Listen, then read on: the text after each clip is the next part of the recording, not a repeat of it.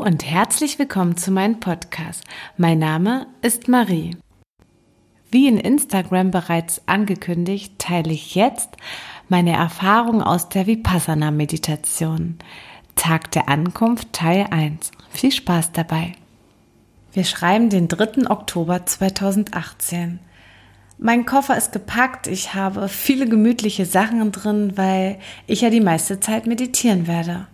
Ich verabschiede mich von meiner Tochter mit einem riesen Kloß im Hals. Ich werde jetzt über zehn Tage nichts von ihr hören, denn mein Handy gebe ich an der Eingangstür im Meditationszentrum ab. Meine Schwester ist so lieb und lenkt Luna ab, sodass ich schnell aus der Haustür gehen kann. Die Tür schlägt hinter mir zu und mir schießen Tränen in die Augen. Ich sage mir selber, reiß dich zusammen, es ist deine Entscheidung.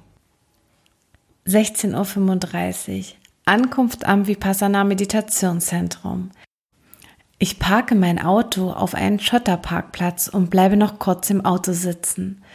Atme noch ein paar Mal tief ein und aus und entschließe mich, jetzt gehe ich rein. Ich habe schon ein mulmiges Gefühl. Ich habe nämlich keine Ahnung, was mich dort erwartet.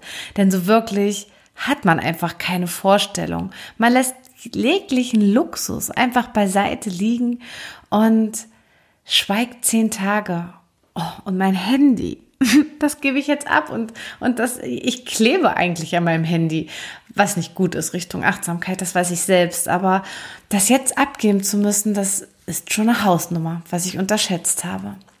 Ich gehe rein und sehe eine Riesenschlange und stelle mich hinten an sehe, dass da hinten irgendwelche Zettel ausfüllen und bin mir jetzt unsicher, stehe ich hier eigentlich richtig? Im gleichen Moment spricht mich eine Old-Studentin an und fragt, bist du eine neue Schülerin? Ich antworte, ja, bin ich. Der Zettel hier, den kannst du ausfüllen und dann gibst du den da vorne ab. Okay. Oh je, ich sehe auf den Zettel, ist alles komplett in Englisch und ich bin nicht gerade sehr stark in dieser Sprache. Und wenn, wenn jetzt der ganze Kurs auf Englisch ist, na super, das wird ja spannend.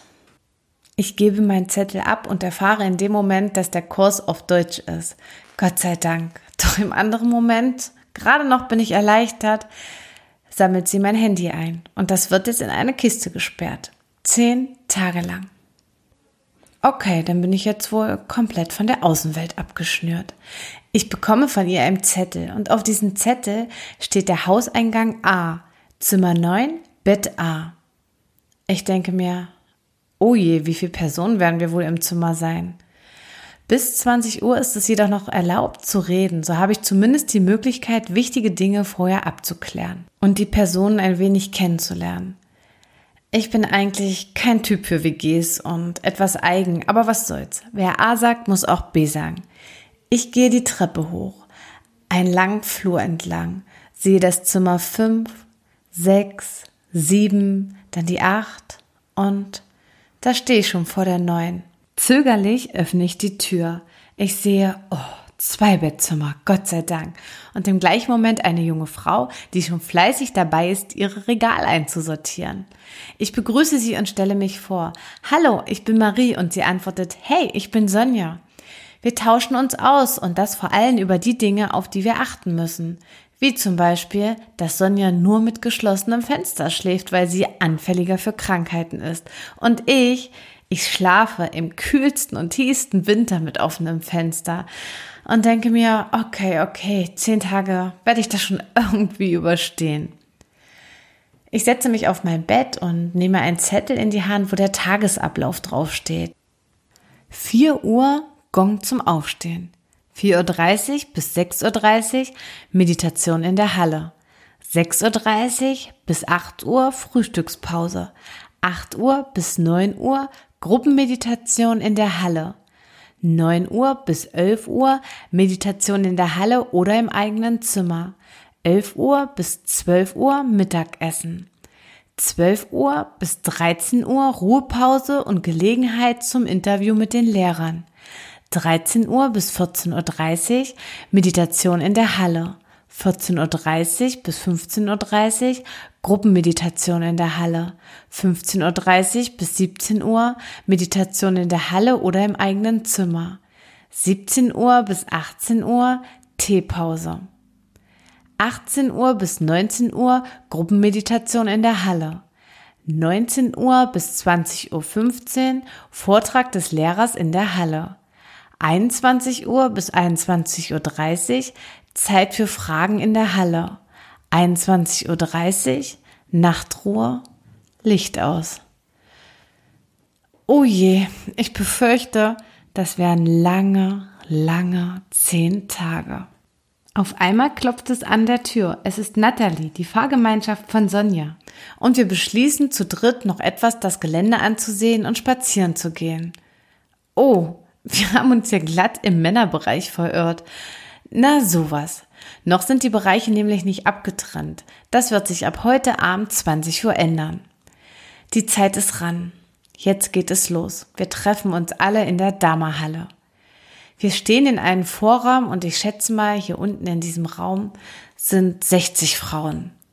Noch dürfen wir eigentlich reden, aber das scheint die Frau nicht zu interessieren. Jeder ist hier schon still. Sonja, Natalie und ich flüstern einfach weiter. Wir werden alle einzeln aufgerufen. Wir bekommen einen Platz zugewiesen, den wir dann die gesamten zehn Tage nutzen dürfen.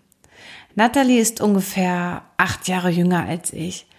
Und nachdem eine Frau nach der anderen, wie auch Sonja, aufgerufen wird, schaut sie mich an und ich sehe Tränen in ihren Augen.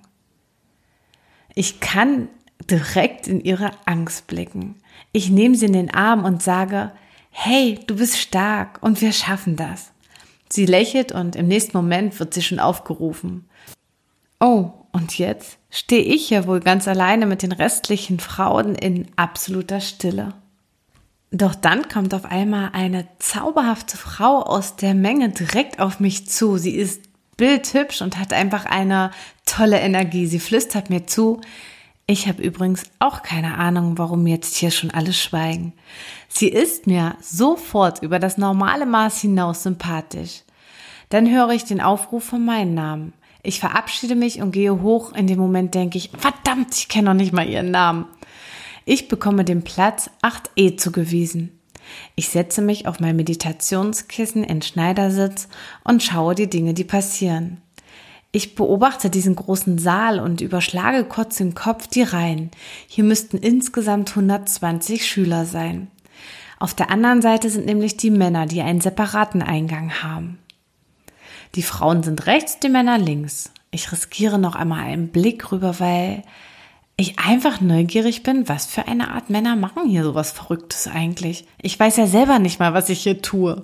Hier ist das Alter total gemischt. Ich schätze so zwischen 20 Jahre und 70 ist alles dabei. So, nun ist wirklich jedes Meditationskissen besetzt. Es dauert nicht lange, da kommen die Lehrer rein. Bei uns ist es natürlich eine Frau und bei den Männern ein Mann. Sie setzen sich auf eine Art Meditationspodest mit dem Blick zu uns gewandt. Sie sind fertig mit ihrer Vorstellung und es wird sofort die Stille eingeleitet. Sie bitten uns, die Augen zu schließen und lassen ein Tonband laufen. Wir werden in den ersten Teil der Meditation eingewiesen und die Art der Meditation nennt sich Anapana.